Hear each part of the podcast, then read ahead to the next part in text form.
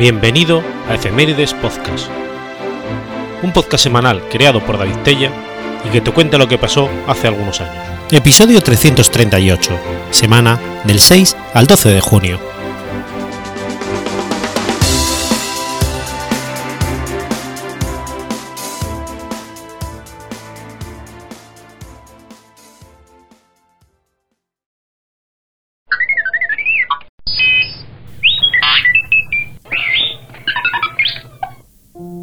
6 de junio de 1816.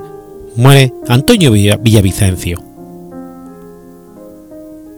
Antonio Villavicencio y Verástegui fue un patriota ecuatoriano y colombiano nacido en Quito, de madre santafereña e hijo de Juan Fernando de Villavicencio, conde del Real Agrado y su familia. Estudió en el Colegio Mayor de Nuestra Señora del Rosario en Santa Fe Posteriormente sus padres lo enviaron a España y allí realizó estudios militares en la Real Armada, donde alcanzó a recibir los grados de oficial de marina en 1801. Estuvo en Cartagena de Indias como alférez de fragata y en 1804 regresó a España. Peleó en la batalla de Trafalgar el 25 de octubre de 1805 como segundo de Antonio de Escaño, mayor general de la escuadra. En 1810, la Junta Suprema Central Luego, Consejo de Regencia de España, defensor de los derechos de Fernando VII, en vista de las revoluciones en las colonias americanas, resolvió enviar comisarios regios como representantes del gobierno español. Su fin esencial era mantener la autoridad real en los dominios americanos. Para Quito fue nombrado Carlos Mantúfar. Para el virreinato del Perú, José de Cos Iriberri. Y para el nuevo reino de Granada fue nombrado Antonio Villavicencio a bordo de la goleta Carmen, Villavicencio y sus colegas llegan al puerto de La Guaira el 17 de abril y dos días después presencian la Revolución de 1810 en Caracas, que desemboca en la destitución de Vicente Emparán, capitán general de Venezuela. Posteriormente se dirigieron a Cartagena de Indias y asistió a los actos revolucionarios del 14 de junio, en los cuales el cabildo destituyó al gobernador por abuso de autoridad y en su reemplazo nombró a Blas de Soria. Las autoridades del virreinato y el cabildo prepararon la venida del comisario regio Antonio B. Vicencio a Santa Fe de Bogotá. El plan de los criollos revolucionarios, el del 19 de julio, era por objeto aprovechar la presencia del comisario regio para hacer la revolución política y reemplazar al virrey Antonio Amar y Borbón por una Junta Suprema de Gobierno. Los hechos conocidos como el Florero de Llorente sucedieron tal y como fueron planeados. El comisario regio Antonio Villavicencio se enteró de ello en medio de su viaje a la capital por el río Magdalena. Recibió el informe del vicepresidente de la Junta, José Miguel Pey, por intermedio del alcalde de Honda, Juan Merino. Cuando llegó a Santa Fe de Bogotá, recibió la nota oficial de la Junta Suprema sobre el desconocimiento al Consejo de Regencia. La respuesta de Villavicencio fue de acatamiento a la Junta Suprema y declaró suspendidas sus funciones como comisario regio, ya que decidió abrazar la causa patriota. En 1813 participó en llamada Campaña del Sur con el general Antonio Nariño y en 1814 fue nombrado asesor en el Congreso de las Provincias Unidas de la Nueva Granada. En 1815 fue gobernador de la provincia de Tunja. Cuando general Custodio García Rovira renunció a su cargo en el triunvirato, Villavicencio fue designado en su lugar y se integró al cuerpo colegiado del gobierno el 31 de julio, asumiendo la presidencia del mismo el 17 de agosto siguiente. El 15 de octubre fue reconocido por las tropas como general comandante del ejército de reserva, disponiendo días después de ubicación de destacamentos en Montserrat, Guadalupe, Laches, Puente de Santa Catalina, de Aranda, Río de Arzobispo y demás parajes de entrada y salida de la ciudad, de donde aprendería a todo aquel que pretendiera salir sin pasaporte para después ser condenados a la pena de ordenanza. El 14 de noviembre expiró el escudo nacional. Al día siguiente dispuso que todo oficial fuera pagado por la provincia de su jurisdicción y no la del gobierno nacional, mientras el Congreso aprobó el fin del gobierno tripartito y el restablecimiento de un único presidente y un vicepresidente final de la tarde, eligieron a Camilo Torres y Manuel Rodríguez Torices en esos destinos. De igual manera, fue creado un Consejo de Estado compuesto por uno de gobierno y otro general, responsabilidad que pasaron a asumir los salientes mandatarios Pei y Vicencio respectivamente. El 23 de septiembre fue descubierta una conspiración realista contra el gobierno, en la que fueron apresados varios ciudadanos. El acusado Cornelio Rodríguez confesó que Camilo Torres, Pedro Grotolea, el canónico León y el presbítero José Antonio Torres Peña y sus hermanos eran parte del complot. También surgió el rumor que el miembro del triunvirato Manuel Rodríguez Torices también hizo parte de la conspiración, por lo que renunció a la presidencia para que se le investigara. El gobierno convocó a la Junta de Vigilancia y a la Alta Corte de Justicia, lo cual entregó en careo a Vanegas y a Grot. Vanegas negó su participación y responsabilizó a Grot, quien a su vez acusó al presidente de la Junta de Vigilancia Ignacio Vargas, que molesto por el señalamiento, se retiró del recinto anunciando su renuncia. Pocas horas pasaron para que el gobierno llegara a Vargas a asumir la presidencia y a decretar sentencia. El asunto se volvió tan engorroso que ante la enfermedad del gobernador García Evia le correspondía a Vargas asumir el gobierno de provincia, pero al tener que actuar en la Junta de Vigilancia, el Tribunal de Justicia le pidió que priorizara la tarea de la Junta antes de asumir la gobernación. La primera sentencia de los conjurados fue expedida el 26, condenando a muerte al primero y después conmutando la pena por destierro a Cartagena a Ramón Rico, Gregorio Martínez, Patricio Parada, Francisco López, el Negro La Fama, José Antonio Mendoza y Francisco Ancicar. Cárcel entre 4 y 8 años al teniente coronel Ignacio Salcedo, a Bonavento Millán, Pedro Ballesteros, Nicolás Rodríguez y Manuel Hurtado. Cuatro años de grillete a Mariano Pinzón. Destierro a Agapito Barreto, Francisco Javier Vanegas, Eusebio Otoala, Antonio Álvarez Lozano, Laureán Sandoval, Narciso Carretero y Camilo Manrique. El 3 de noviembre salió la condena de destierro a Cartago contra Pedro Grot. El 15 de enero de 1816, Villavicencio fue relevado del comando de reserva por el general José María Mantilla para reemplazar a Custodio García Rovira. Derrotado, llegó el 15 de marzo a Santa Fe, donde salió para Honda con nombramiento de gobernador, ciudad en la que fue capturado por tropas realistas y conducido a Santa Fe, a donde llegó el 29 de mayo y juzgado por el Consejo de Guerra tres días después, condenándosele a muerte.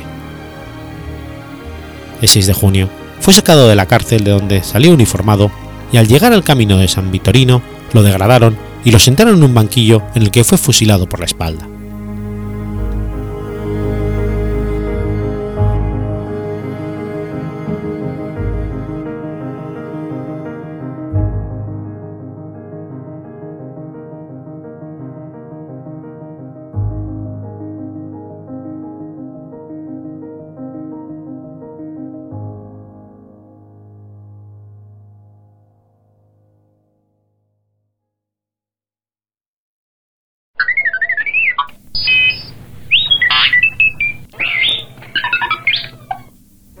7 de junio de 1866. Muere Jefe Seattle. Jefe Seattle fue el líder de las tribus amerindias, Suquamis y Duwamis en lo que ahora se conoce como el estado de Washington de los Estados Unidos. Siendo una figura prominente entre su gente, se convirtió al catolicismo y buscó un camino de acomodación para los colonos, teniendo una estrecha relación personal con David Wilson Doc Maynard. Seattle Washington tomó, su nombre de él. El jefe Seattle nació alrededor de 1786 en Black Island, Washington, y murió el 7 de junio de 1866 en la reserva de Port Madison, en Washington. Su padre, Suave, era el líder de la tribu Suquamis, y su madre fue Soletza, de los Duwamis. Su lengua materna era el Usoset meridional. Debido a que los pueblos salis la herencia no era solo patrilineal, Seattle heredó la posición de jefe de la tribu Duwanis de, un tío materno. Seattle de joven se ganó su reputación como líder y guerrero, emboscando y derrotando grupos de enemigos e invasores que venían desde Green River en las faldas de la cadera montañosa Cascade, atacando a los Chemakun y a los Skalam, tribus que vivían en la península olímpica. Como muchos guerreros indígenas contemporáneos, poseían esclavos de los capturados durante las incursiones. Era muy alto para ser nativo de Puget Sound, ya que medía 1,82 m de altura y los comerciantes blancos de la villa de Hudson le dieron el sobrenombre de Le Gros, el Grande. También era conocido como orador y su voz se dice que llegaba hasta media milla o más de distancia cuando se dirigía a la audiencia. Se casó tomando dos esposas de la aldea Tolatsu justo al este de Dawanis Head, en Elliot Bay. Su primera esposa murió al dar a luz a su primera hija. Tuvo tres hijos y cuatro hijas de su segunda esposa. De ellos, la más famosa fue la primogénita, la princesa Angeline. Tras la muerte de uno de sus hijos, se refugió y bautizó en la Iglesia Católica probablemente en 1848, cerca de Olympia, Washington, a donde llegó con su gente tras ser expulsado de sus zonas tradicionales de pesca de almejas. Toda su prole también fue bautizada y creció con fe, y su conversión marcó una aparición como un líder que buscaba la cooperación con los nuevos colonos estadounidenses al trabar amistad con Doc McNair, que la apoyó y buscó relaciones pacíficas con las tribus. En una publicación trimestral india, valorando el legado del jefe Settle, Philip Howell, líder de los Clackayan, se dice que pensaba de él que era un indio de corte inferior, una broma entre los nativos, y lo que es peor, un cobarde y un traidor, por haber llevado a cabo las negociaciones del tratado y cedido las tierras indias al hombre blanco. En la tumba del jefe Settle se puede leer: Seattle, jefe de los Squarams y tribus aliadas. Murió el 7 de junio de 1866. Firme amigo de los blancos, y por él la ciudad de Seattle lleva nombrada por sus fundadores. En el reverso pone nombre bautismal Noah Seattle, de probablemente 80 años de edad. El jefe Seattle dio un discurso en enero de 1854, el cual fue mencionado por el Dr. Henry Smith en el Seattle Sunday Star en 1887. Es comúnmente conocida como respuesta del jefe Seattle debido a que era un discurso que contestaba al gobernador territorial Isaac Stevens. Aunque no hay duda de que el jefe Seattle dio la charla, se pone en duda la, la exactitud del relato de Smith. Pese a que se sabe que Smith acudió a escuchar la, locución, este no habla del idioma Ludoset del jefe Seattle, y hay cierta incertidumbre acerca de que la cantidad que fue acaso traducido, incluso al chinook, en ese momento. Según la Administración Nacional de Archivos y Registros, la ausencia de toda evidencia contemporánea crea dudas acerca de la precisión de capacidad de reproducción del Dr. Smith en 1887, unos 32 años después del presunto episodio. Por ello, es imposible ni confirmar ni desmentir la validez de ese mensaje. Ciertamente la retórica que engalana la versión de Smith es suya y no del jefe Settle. Muchos de los conceptos y las palabras presentes en la versión de Smith serían difíciles de expresar en Chinook, y parece claro que la interpretación de Smith posteriormente captura el estilo de Seattle, más que sus contenidos específicos. Aunque el contenido del discurso está en duda, testigos contemporáneos están de acuerdo en que tuvo aproximadamente media hora de duración, y que durante todo el tiempo, el jefe Seattle, un hombre alto, tenía una mano en la pequeñísima cabeza del gobernador Stevens. William Arrow Smith editó una segunda versión del discurso en lenguaje contemporáneo en los años de 1960. La charla volvió a ser famosa otra vez cuando una tercera versión comenzó a circular por la década de los 80. Joseph Campbell, con Bill Myers, citó el discurso del jefe Seattle. La versión más reciente guarda poco parecido a la antigua. Es fruto del trabajo de Ted Perry, un guionista para la película Home de 1972 sobre ecología.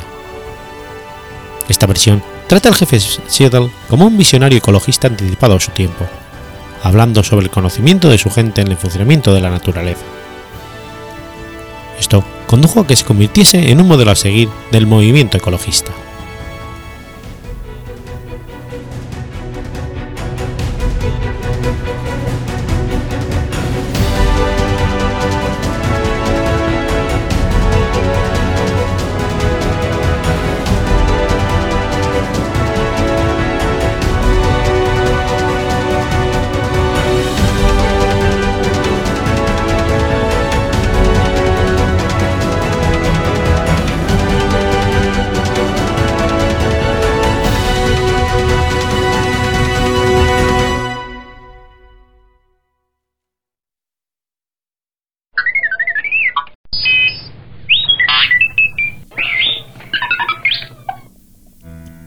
8 de junio del 218, ocurre la batalla de Antioquía.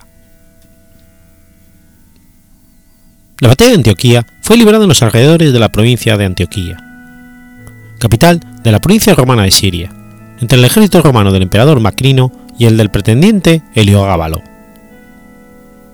El general Gavis, comandante de las tropas del joven pretendiente, venció en la batalla, y Heliogábalo se convirtió en emperador.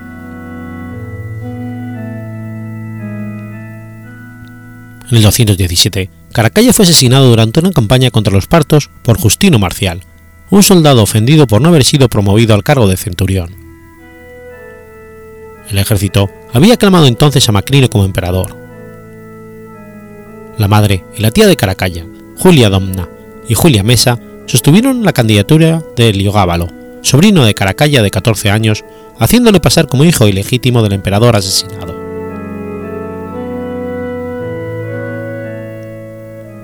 La política de Macrino no había logrado el favor del ejército. El emperador se vio obligado a aceptar una onerosa paz con los partos, y como consecuencia había reducido la paga de los soldados.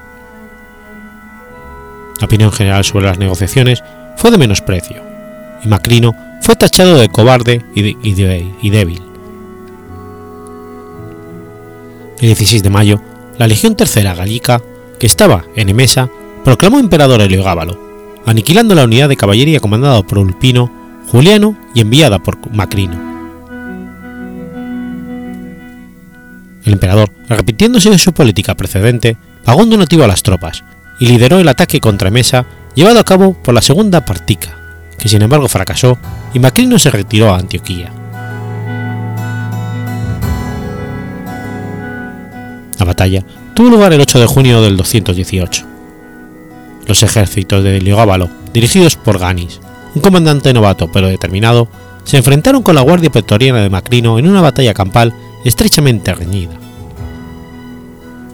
Antes de la batalla, Macrino hizo que la guardia pretoriana dejara de lado sus petos y armaduras con escamas y sus escudos acanalados en favor de escudos ovales más ligeros y fáciles de manejar, negando también las ventajas de los lanceros ligeros partos.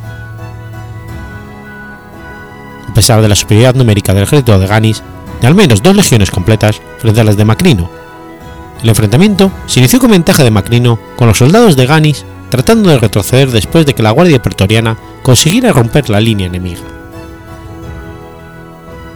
En algún momento durante la retirada, Julia Mesa y Soemia Basiana, madre de Logábalo, se unieron al combate, reuniendo las fuerzas mientras Ganis, que estaba a caballo, dirigía la carga contra el enemigo, poniendo así fin a la retirada y renovado el asalto.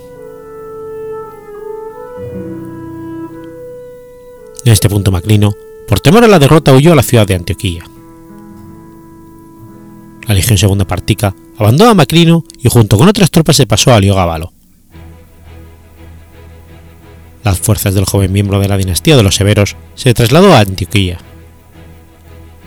El 8 de junio, Macrino fue derrotado y abandonado por sus tropas. Una vez vencido, Macrino se dio a la fuga, pero fue reconocido por el centurión Marciano Tauro en Calcedonia, sobre el Bósforo, y fue detenido y decapitado. Su cuerpo permaneció insepulto hasta que Heliogábalo tuvo oportunidad de examinarlo. El hijo de Macrino, Duadude Miniano, corrió una suerte similar tras ser capturado en Cieguma.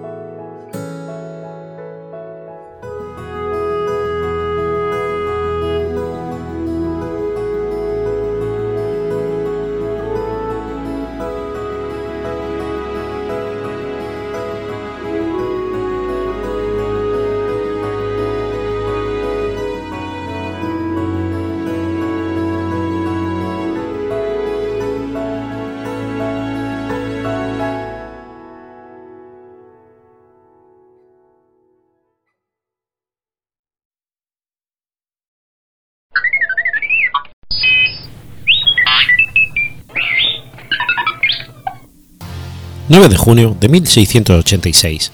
Nace Andrei Osterman. El conde Andrei Ivanovich Osterman fue un diplomático y político ruso de origen alemán. Fue ministro de Comercio, gobernador del zar Pedro II, vicecanciller del Imperio de 1734 al 40, almirante general en 1740. Fue despedido de sus funciones un año después. Andrei Ivanovich Osterman sirvió en los reinados del Pedro I, de Catalina I, de Pedro II y Ana I. Su política exterior se basó en una alianza con Austria. Destacó en la diplomacia. Hijo de un pastor protestante de Westfalia, nació con el nombre Heinrich Johann Friedrich Ostermann en el seno de una familia de clase social media. Realizó sus estudios en la Universidad de Jena, donde, donde asesinaría a uno de sus compañeros, tras lo que se refugia en las Provincias Unidas de los Países Bajos. Osterman fue secretario del vicealmirante Cornelius Crius. Un poco después, el joven Osterman entra en servicio del emperador Pedro I el Grande. Gracias a sus conocimientos en lenguas europeas, se convierte en el brazo derecho del vicecanciller Piotr Safirov, aportándole su ayuda en el momento de las difíciles negociaciones que condujeron a la firma del Tratado de Prut de 1771. Con el general Bruce, representó a Rusia en el Congreso de Alad en 1718.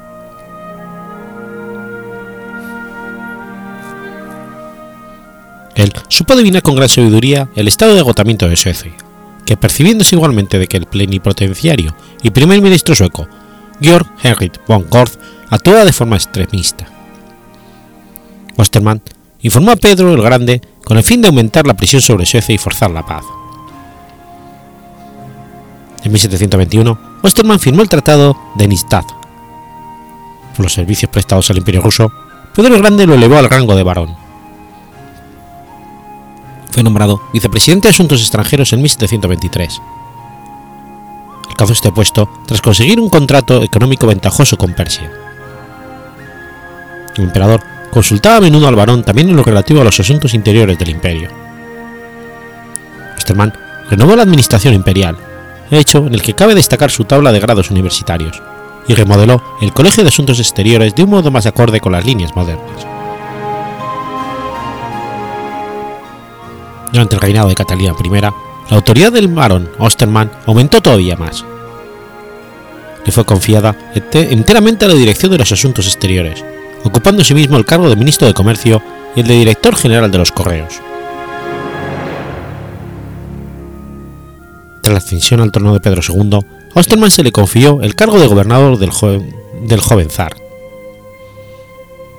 El barón se comportó como un administrador concienciado y desinteresado su talento le permitió conservar las reformas llevadas a cabo por Pedro el Grande. A la muerte del joven emperador, el 30 de enero de 1730, el barón rechazó aliarse con el príncipe Dmitri Mikhailovich Golitsyn y los Dolgoruk, partidarios de una monarquía constitucional limitada. Tras la crisis constitucional de 1730, Osterman no cambió sus ideas y no reapareció en la corte hasta que Ana I fue instalada en el trono de Rusia como soberana autócrata. El barón fue recompensado con, por su buena conducta, concediéndose el título de conde. Sus conocimientos en los asuntos extranjeros le fueron indispensables al lado de la emperatriz y sus consejeros. Fue del mismo modo útil para los asuntos internos del imperio.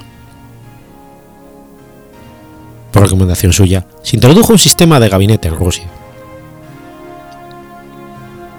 Le son atribuidas todas las reformas útiles introducidas entre 1730 y 40, mejorando el estado del comercio, reduciendo la política impositiva, impulsando la industria y la promoción de la educación y mejorando el sistema judicial. A raíz de estas reformas, mejoró considerablemente el crédito de Rusia. En 1740 fue nombrado vicecanciller.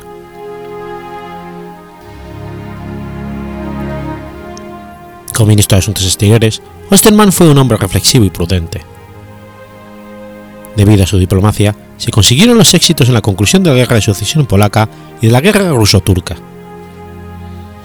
El conde concluyó una alianza con Austria en 1726 que sería la base de su diplomacia. Durante la regencia de Ana Leopoldova, Osterman estuvo en el apogeo de su poder. El embajador de Francia en Rusia, el marqués de la Charté, dijo que él, de él, en la corte de Versalles, que no es exagerado decir que él es el zar de toda Rusia. La política del vicecanciller estaba basada en una alianza ruso-austriaca ratificada por la consiguiente pragmática sanción de 1713, en el que se mostraba su firme intención de, defenderla. Tras el Tratado de Nistad, ciertas facciones suecas descontentas con su resultado y con el apoyo de Francia incitaban a la guerra contra Rusia. El objetivo era ocupar a Rusia para que no pudiera ir en ayuda de Austria. Así, en 1741, Suecia le declara la guerra a Rusia por motivos futiles. Las disposiciones tomadas por Osterman de antemano permitieron a Rusia detener el peligro sueco. El mariscal Peter Lacy derrotó al general von Brandler bajo las murallas de Billstrand. el marqués de la Chartet, solo una revolución podía acabar con el conde Osterman, y por esta razón el marqués lo propuso al trono de Rusia a la gran duquesa Elisabetta Petrovna. La futura emperatriz detestaba al vicecanciller. Osterman sería la víctima más ilustre del golpe de Estado del 6 de diciembre de 1741. Acusado de favorecer la accesión al trono de Ana I, cambiando así la voluntad de Catalina I que quería ver a su hija, la gran duquesa Elisabetta Petrovna, sucederla en el trono imperial, Osterman pide la clemencia de esta última, ya emperatriz. Fue condenado a ser descuartizado sobre la rueda y después decapitado, pero se le concedería la gracia de la vida, conmutándose su pena por la de confinamiento suyo y su familia de por vida en Bielozovo, en Siberia Occidental. Seis años después de su partida al exilio, Andrei Ivanovich Osterman muere el 31 de mayo de 1747.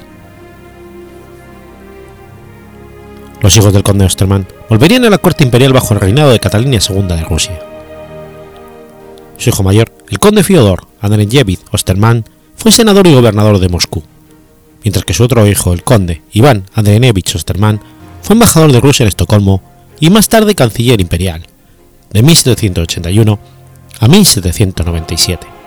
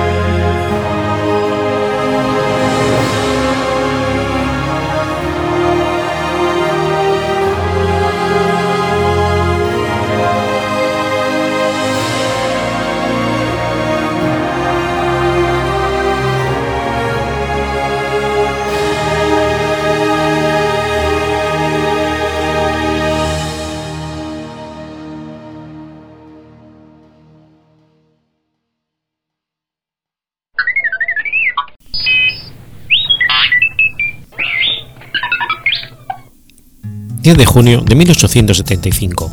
Nace Guillermo Ernesto de Sajonia. Guillermo Ernesto Carlos Alejandro Federico, Enrique Bernardo Alberto, Jorge Germán, fue el último gran duque de Sajonia-Weimar-Eisenach.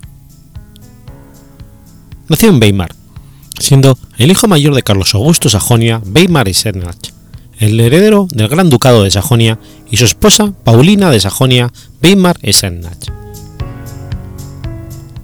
Sucedió a su abuelo Carlos Alejandro como Gran Duque el 5 de enero de 1901, pues su padre había muerto en 1894, lo que lo convertía en heredero.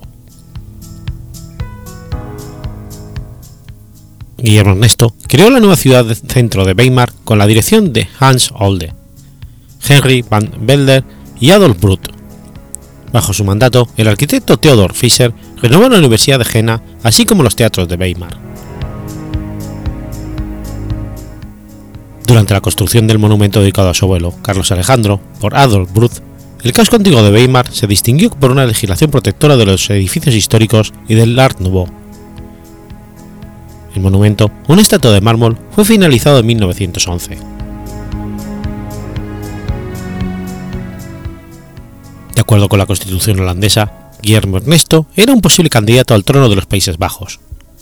Era nieto de la princesa Sofía de los Países Bajos, y el segundo en la sucesión tras la reina Guillermina. Sin embargo, los holandeses temían que si un candidato alemán ocupaba el trono, podría terminar provocando la anexión de los Países Bajos a Alemania. Para evitar esta posibilidad, algunos legisladores trataron de cambiar la constitución holandesa para excluir a Guillermo Ernesto de la sucesión al trono de los Países Bajos. Sin embargo, la realidad lo alejaba de la sucesión. Si la reina Guillermina moría sin descendencias, Guillermo Ernesto y sus herederos tendrían que elegir entre la corona de los Países Bajos o el ducado de Sajonia.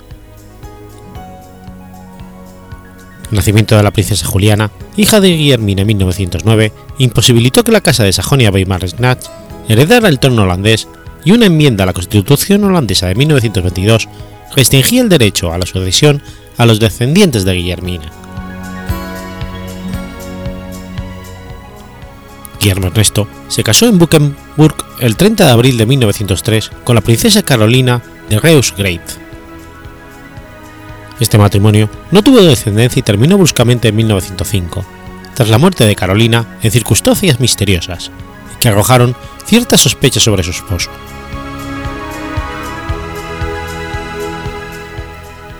Guillermo contrajo un segundo matrimonio en Meingen, el 21 de enero de 1910 con Feodora Sajonia-Meingen, hija del príncipe Federico Juan de Sajonia-Meingen.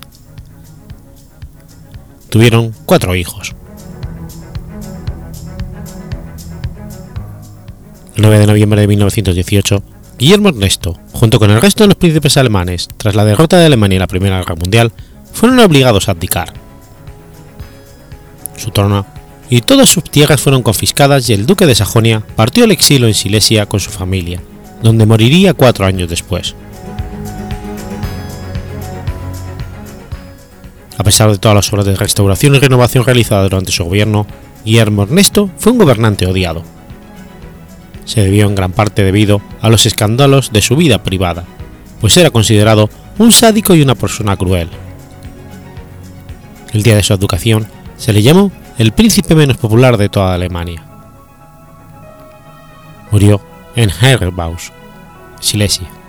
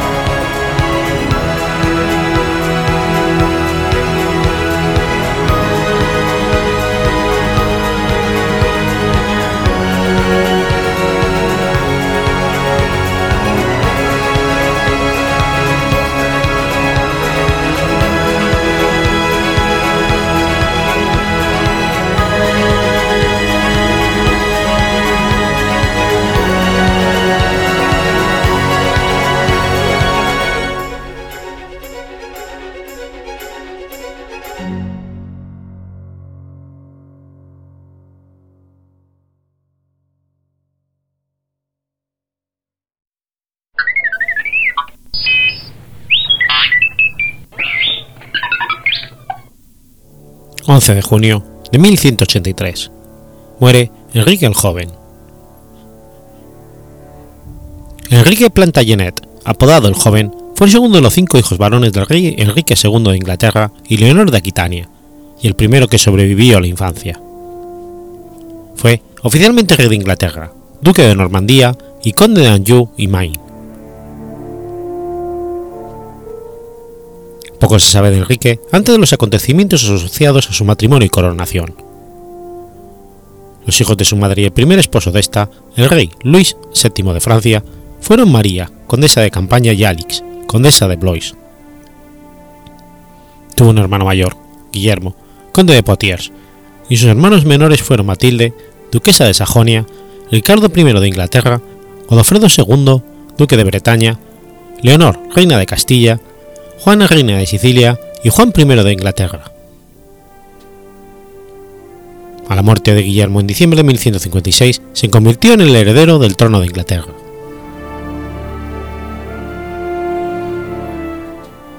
En 1158 fue prometido a Margarita, la hija mayor de Luis VII de Francia y su segunda esposa, Constanza de Castilla.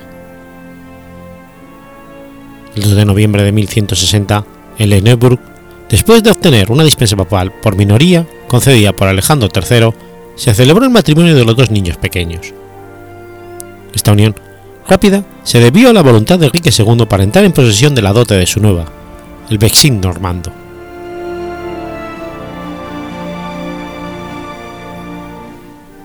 En 1162 fue enviado a ser educado por Thomas Becket, entonces canciller de Inglaterra.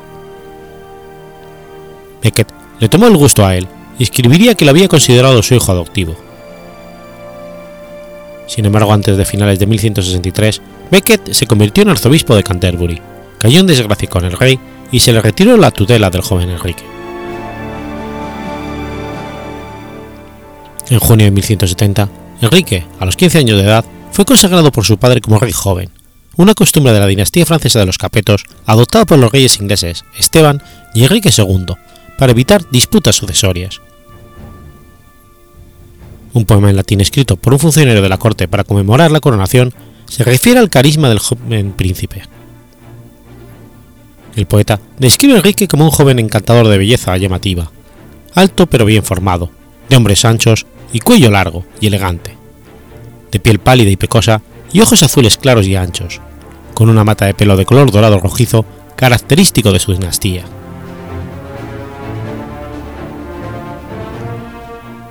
El joven Enrique y Margarita se casaron formalmente en la Catedral de Winchester el 27 de agosto de 1172, cuando Enrique fue coronado rey de Inglaterra por segunda vez, esta vez junto con Margarita, por Rotrou, arzobispo de Rouen.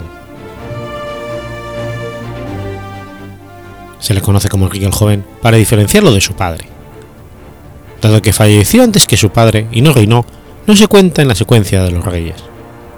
Sin embargo, fue un rey consagrado y su estado real nunca fue debilitado. Enrique parece no haber sido muy interesado en la actividad gubernamental cotidiana, algo que lo distinguió de su padre y sus hermanos menores.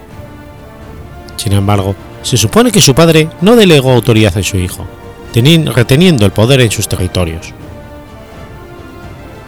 La opinión mayoritaria entre historiógrafos es la de Warren, que escribió el joven Enrique fue el único de su familia que fue popular durante su época. Es verdad que también fue el único que no dio muestras de ninguna sagacidad política, habilidad militar, inteligencia ordinaria. Y además fue benévolo, amable, afable, educado y generoso. Desafortunadamente, fue también superficial, vanidoso, descuidado, de altas esperanzas, incompetente, imprevisor e irresponsable. La reputación contemporánea del joven Enrique, sin embargo, no fue tan negativa, debido a la entusiástica cultura del torneo en ese tiempo.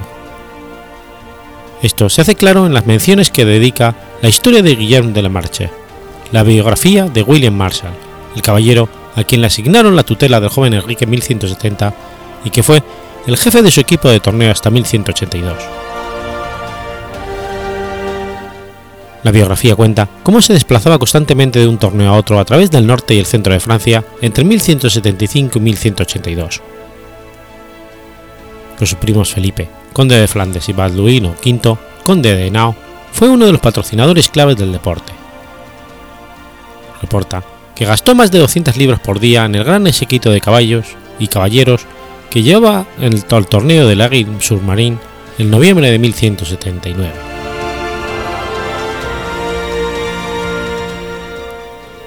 Había una percepción entre sus contemporáneos y la próxima generación que su muerte en 1183 señaló un declive en el torneo, tanto como su, esfuerzo caballeresco.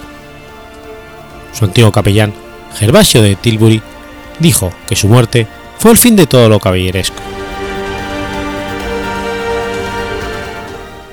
El joven Enrique entró en conflicto con su padre en 1173. Cronistas contemporáneos alegaron que la disputa fue debida a que se sentía privado de fondos y frustrado porque su padre no le había dado territorios para reinar. Sin embargo, parece que la rebelión tomó fuerza desde un descontento profundo con el reinado de Enrique II y se unió al rey joven un partido formidable de magnates anglo-normandos, normandos, angevinos, protevinos y bretones. La revuelta de 1173 casi terminó en derrumbar al rey, quienes apenas, salvado por la lealtad de un partido de nobles con tendencias al lado inglés del Canal de la Mancha y la derrota y captura de Guillermo el León, rey de Escocia. El joven Enrique buscó la reconciliación después de la captura de su madre y el fracaso de la rebelión. Según los términos del acuerdo, aumentaron mucho sus fondos, y aparentemente dedicó la mayor parte de los siete años siguientes a la diversión del torneo.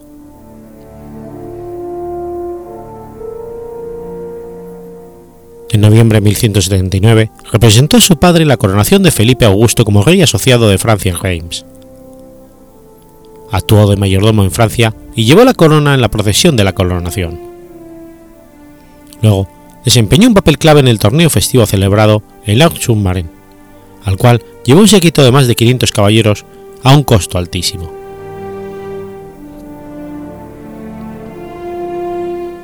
Los asuntos del joven Enrique empeoraron en 1182, manteniendo diferencias con William Marshall, jefe de su equipo de torneo.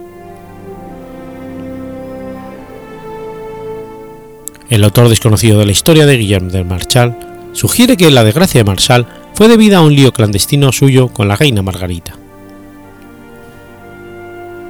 Aunque el joven Enrique mandó a su mujer a la corte francesa a principios de 1183, lo hizo probablemente para protegerla a ella durante la guerra que venía con su hermano Ricardo y no porque tuviera, la tuviera desgracia.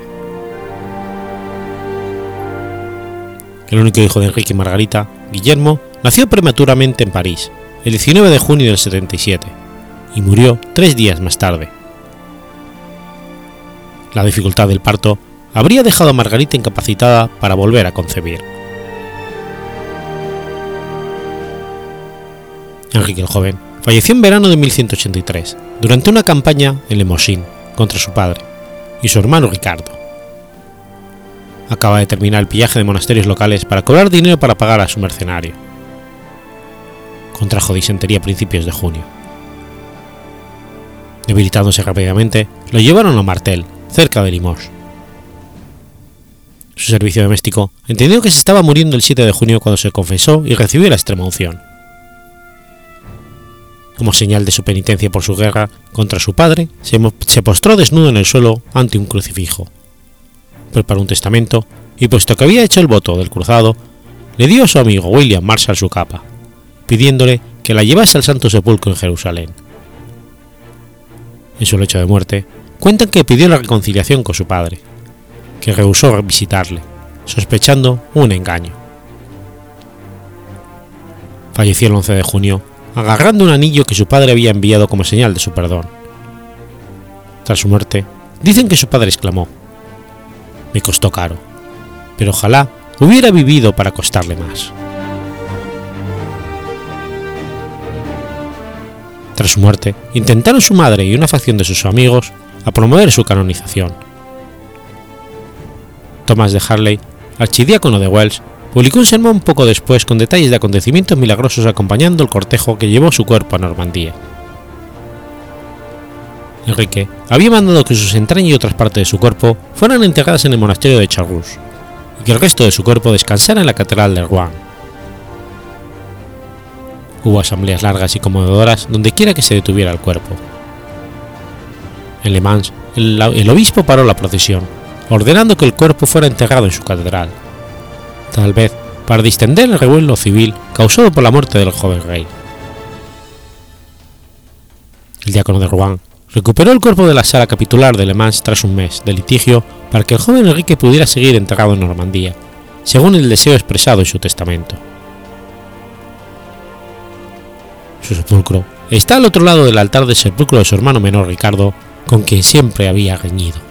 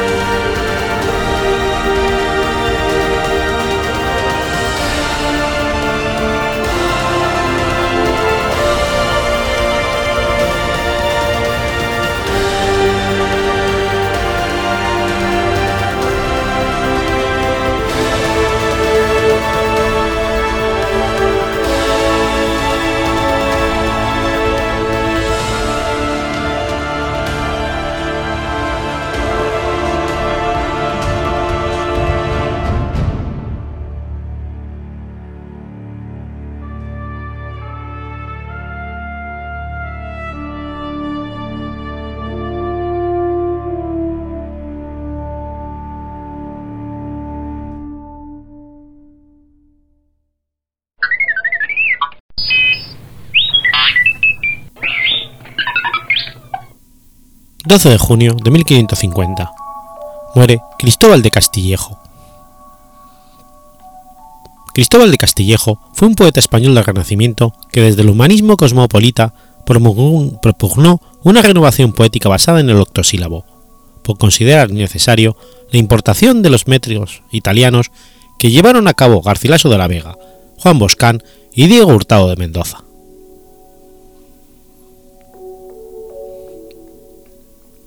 A los 15 años fue llevado a la corte de, Federico, de Fernando el Católico, donde sirvió como paje al archiduque Fernando I del Sacro Imperio Romano Germánico, nieto segundo del rey y hermano del emperador. En este periodo profesó como cisterciense en el monasterio de Santa María de Valdeiglesias. Propuesto por su amigo Martín de Salinas, embajador en España del archiduque, en 1525 dejó su retiro para ser secretario de su antiguo señor, quien en 1526 se convertiría en rey de Hungría y al año siguiente rey de Bohemia, y quien en 1531 accedería a la corona alemana con el título de rey de romanos como lugarteniente de su hermano imperial. Viajó por toda Europa visitando con su señor Inglaterra e Italia, y parando en Roma, Milán y Venecia, estas dos últimas ciudades en las que dieron la luz por primera vez dos de sus obras más conseguidas, La lamentación de la muerte del marqués de Pescara y El diálogo de mujeres. Después pasó por Francia, Países Bajos y un considerable número de ciudades y localidades alemanas, donde se familiarizó con textos de humanistas germánicos y estuvo incluso, como indica Reyes Cano, en contacto directo o episcopal con importantes figuras de la cultura como los hermanos Juan, en especial Alfonso de Valdes, habitante de la corte de Viena, Luis Vives, Diego Hurtado de Mendoza o Erasmo de Rotterdam. De ahí que no se hagan encontrar en sus textos huellas de humanistas como Ulrich von Hutten, los italianos, los italianos Enea Silvio Piccolini, Pollo Brancioli, Ludovico Ariosto y Pietro Aretino. El inglés Tomás Moro o el ya referido e ilustre holandés Erasmo de Rotterdam, sobre todo en lo que toca su obra anticortesana, la El aula de los cortesanos, inspirada en la homónima aula de Hutten y el de Corialum Miseris de Piccolini. Con Artino sostuvo en, especial una, importante correspondencia episcolar, pues no en vano coincidían en ideas y estética. Los dos reaccionaban contra el idealismo petrarquista irradiado por Pietro Membo y contra la vida cortesana, algo que también expresó el francés Joaquín Dubelay en su Cotre Le Petrasquis. Al final se estableció en Viena, donde un monje llevó una vida disoluta con diversos amoríos y un hijo natural. Era bien entonces un centro eramista y pasó por dificultades económicas, ya que malgastó todos los beneficios de la prebenda de su cargo de secretario que le proporcionaba. Martín de Salinas pidió para él y el emperador en varias ocasiones beneficios, encomiendas y pensiones que tardaban en concederse, y logró una pensión en el arzobispado de, Ávila, un beneficio eclesiástico de la colegiata austriaca de Amber, al que renunció pronto, y una pensión en el obispado de Córdoba. Carlos I, por su parte, le concedió un escudo de armas con tres señores de oro.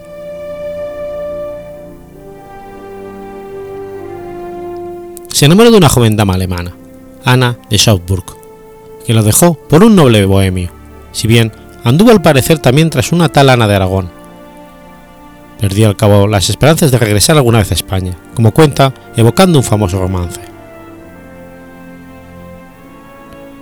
Si bien es un poeta que pertenece a la lírica cancionil del siglo XV y escribe en arte menor predominantemente octosílabo simple o combinado con pies quebrados, alguna vez lo hace con dodecasílabos, su espíritu y temática es plenamente renacentista, como lo son también sus géneros, y se aparta del usual conceptivismo cancioneril, persiguiendo una mayor claridad en la expresión, en consonancia con lo preconizado por Juan de Valdés,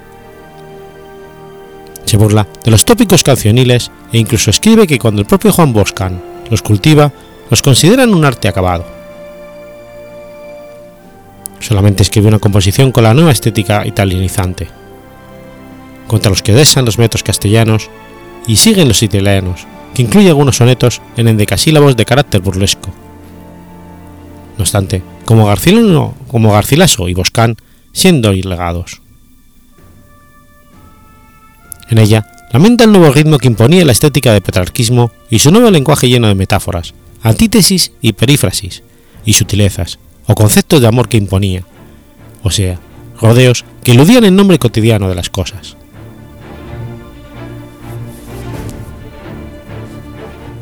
No deja de señalar, como buen poeta que era, la belleza conseguida con este nuevo trobar, y algarabía de Allende, y así dice a las musas italianas y latinas le molesta el verso suelto y señala la razón que movía a los más de los petrarquistas. La falta de un verso largo flexible y digno para tratar temas mayores. Pero Castillejo era en realidad un convencido renacentista que intentaba revitalizar la tradición castellana de la poesía octosílaba. A Castillejo no le preocupaba tanto el éxito de la revolución poética italianizante, a cuya virtualidad no podía ser insensible un hombre culto y cosmopolita como él, sino la posibilidad de que ello significase, en el plano lingüístico y en el literario, una pérdida del prestigio de la lengua castellana, y así hace decir en su experimentado prudencio en el aula que los cortesanos peregrinos, acabado el tiempo determinado, de la corte donde estuvieran, se vuelvan al pasado.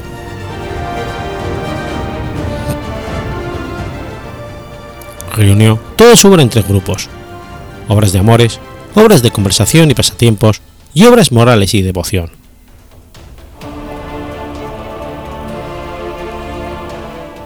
Sus obras completas no se editaron hasta 1573 en Madrid y fueron expurgadas por la Inquisición.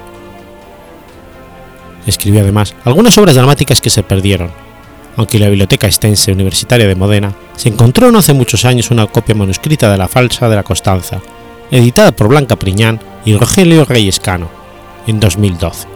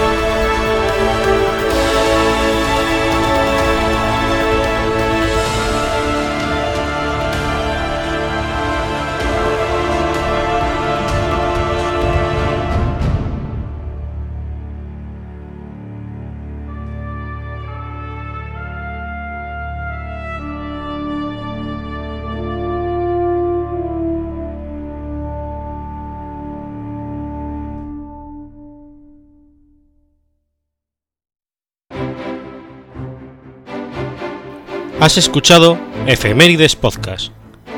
Si quieres ponerte en contacto conmigo, puedes hacerlo por Twitter a la cuenta arroba efemeridespod o mi cuenta personal, arroba telladavid, o por correo electrónico a la dirección efemeridespod.gmail.com.